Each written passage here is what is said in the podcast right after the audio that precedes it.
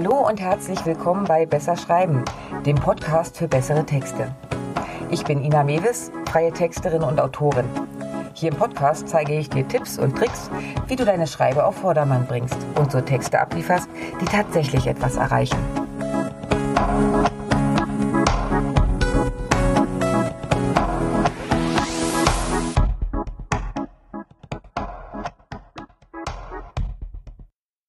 Du postest regelmäßig auf deinen Social-Media-Kanälen, schickst immer mal wieder Newsletter raus und hast vielleicht sogar schon einen Blog. Glückwunsch! Dann bist du schon richtig gut dabei. Denn all diese Wege sind wichtig für deine Sichtbarkeit. Dass dich Leute mit deinem Thema wahrnehmen, legt dir aber noch keine Butter aufs Brot. Du musst natürlich auch verkaufen. Wenn du mir schon ein Weilchen folgst, wirst du festgestellt haben, dass ich ein Riesenfan des Inbound-Marketings bin also dem Werbeansatz, der nicht mehr die marktschreierischen Strategien der letzten Jahrhunderte vertritt. Aber wie verkaufst du dabei optimal? Wie werden Kunden auf dich aufmerksam, wenn du ihm nicht schreist und penetrant deine Werbebotschaft präsentierst? Indem du seedest. Deine potenziellen Kunden also elegant und nicht reißerisch zu deinem Angebot hinleitest, so dass sie, wenn du es zeigst, direkt denken, boah, muss ich haben und buchen. Okay, was genau ist denn jetzt eigentlich dieses Seeding? Der Begriff kommt aus dem Englischen und bedeutet einen Samen pflanzen. Und genau das passiert im Seeding. Du setzt einen Samen, einen Gedanken und sorgst dafür, dass er nach und nach wächst und schließlich zur Blüte wird. Das geschieht, indem du in deinem Content immer wieder, ohne Verkaufsdruck, auf dein Thema hinleitest. Wirklich effektiv wird es, wenn das nicht dein großes Allgemeinthema, also bei mir das Texten ist, sondern wenn du deiner Leser für das Problem sensibilisierst, das du in deinem nächsten Angebot verkaufen willst. Ja, wie funktioniert das jetzt? Seeding ist relativ einfach. Im ersten Schritt schaust du, was du später bewerben willst. Was ist dein Angebot? Welches Problem löst es? Welches Bedürfnis befriedigt es? Schreib dir das Problem auf und beleuchte es von verschiedensten Seiten. Ich gebe dir mal ein paar Beispiele. Mein Angebot ist eine Community, in der die Mitglieder regelmäßig ins Schreiben kommen. Das Problem, das damit gelöst wird, ist, dass sie so Regelmäßigkeit in ihre Content-Erstellung bekommen, Rückmeldungen und Feedback erhalten und so das Ganze entspannter läuft. Dafür muss ihnen aber klar sein, dass regelmäßiger Content eben nötig ist. Also werden meine Beiträge sich um genau dieses Thema drehen. Sie werden deutlich machen, warum du regelmäßig Content erstellen sollst, warum Social Media alleine nicht reicht, welche Kanäle deine Aufmerksamkeit erfordern. Im zweiten Schritt schaue ich auf die Bedürfnisse und Bedenken, die meine Kundinnen lenken. Ein Bedürfnis ist das nach Leichtigkeit, und das hast du ganz oft. Meine Kunden möchten, dass das Erstellen von Inhalten sich nicht mehr so zäh anfühlt. Ein weiteres Bedürfnis ist das nach Sicherheit.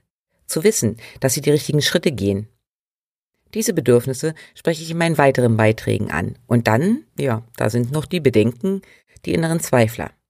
Ich kann das mit dem Content eh nicht, ich habe keine Zeit dafür, das mag bei anderen funktionieren, bei mir bringt das ja sowieso nichts. Und auch auf die gehe ich immer wieder mal ein. Steht mein Workshop zur Über mich Seite an, werde ich im Vorfeld den Fokus natürlich darauf legen, deutlich machen, warum diese Seite so wichtig ist und nicht großartig über Content im Allgemeinen reden. Prinzip erkannt? Spielen wir es mal mit einem anderen Angebot durch. Annika bietet mit ihrer Kollegin Eltern-Kind-Coachings für einen entspannten Schulwechsel an. Die beiden wissen aus Erfahrung, dass diese Übergangsphase nach der Grundschule ziemlich hakelig werden kann, selbst wenn die Kinder vernünftige Noten hatten und gut klargekommen sind. Dieses Bewusstsein ist aber nicht bei allen Eltern da. Beim Seeding geht es bei den beiden also in erster Linie darum, genau dieses Bewusstsein zu schaffen.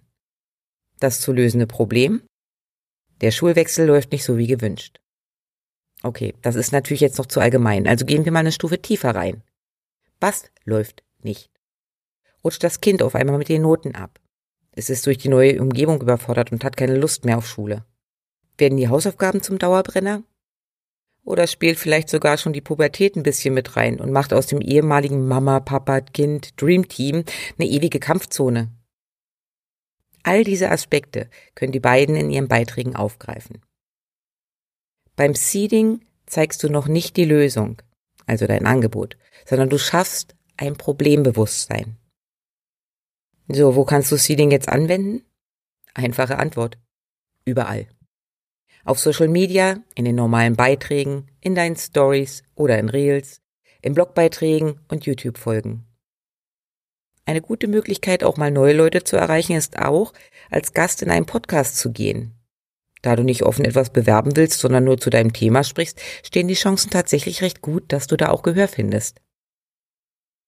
Idealerweise planst du deinen Content ja in irgendeiner Form vor.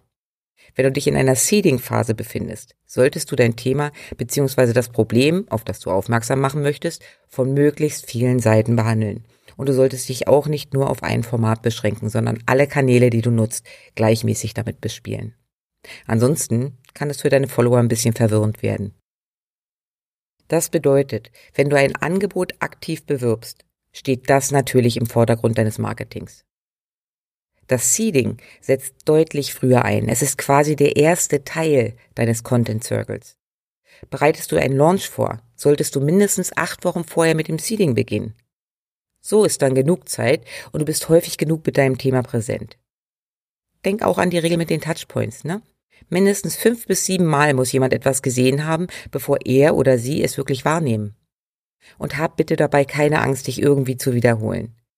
Wenn du bei mir reinschaust, wirst du sehen, dass ich nahezu gebetsmühlenartig wiederhole, wie wichtig guter Content ist und wie wichtig die Regelmäßigkeit auch dabei ist. Klar suchst du dir immer wieder neue Formen oder Aufhänger, die Message aber darf gerne gleich bleiben. Auf eine Sache möchte ich dich nochmal unbedingt hinweisen, denn diesen Fehler sehe ich ziemlich häufig. Da wird im Rahmen eines Launches gut vorgearbeitet, die Personen sind aktiv und präsent in ihren Themen. Dann schließen die Türen zum Angebot und es wird auf einmal ziemlich still. Wenn das bei dir auch so ist, vergibst du dir unheimlich viel Potenzial. Denn der alte Fußballspruch, nach dem Spiel ist vor dem Spiel, gilt auch hier. Wenn dein aktiver Launch durch ist und du dein Coaching, deinen Kurs oder auch dein anderes Angebot durchführst oder rausgibst, begibst du dich bitte direkt danach wieder ins Seeding für die nächste Runde oder für dein neues Angebot. Um das vernünftig umsetzen zu können, musst du natürlich auf dem Schirm haben, was du im Laufe des Jahres so planst. Aber um strategisch sinnvoll in deinem Business vorzugehen, solltest du das ja sowieso.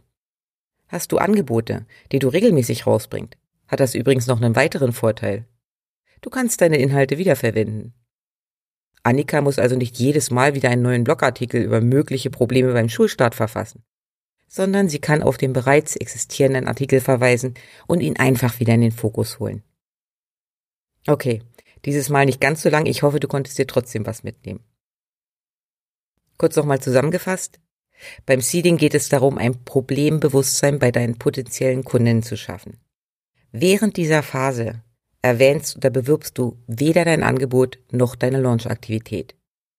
Das Seeding dient rein der Vorbereitung und sollte mindestens sechs bis acht Wochen vor dem tatsächlichen Launch beginnen. So, das war's für heute von mir. Wenn es dir gefallen hat, lass mir gerne ein Like da. Kommentare und Anregungen sind natürlich auch herzlich willkommen. Den Blogbeitrag zum heutigen Thema, Links und Arbeitsmaterialien findest du wie immer auf meiner Webseite www.besserschreiben.online. Und wenn du in Zukunft keine Folge verpassen willst, abonniere doch einfach meinen Kanal.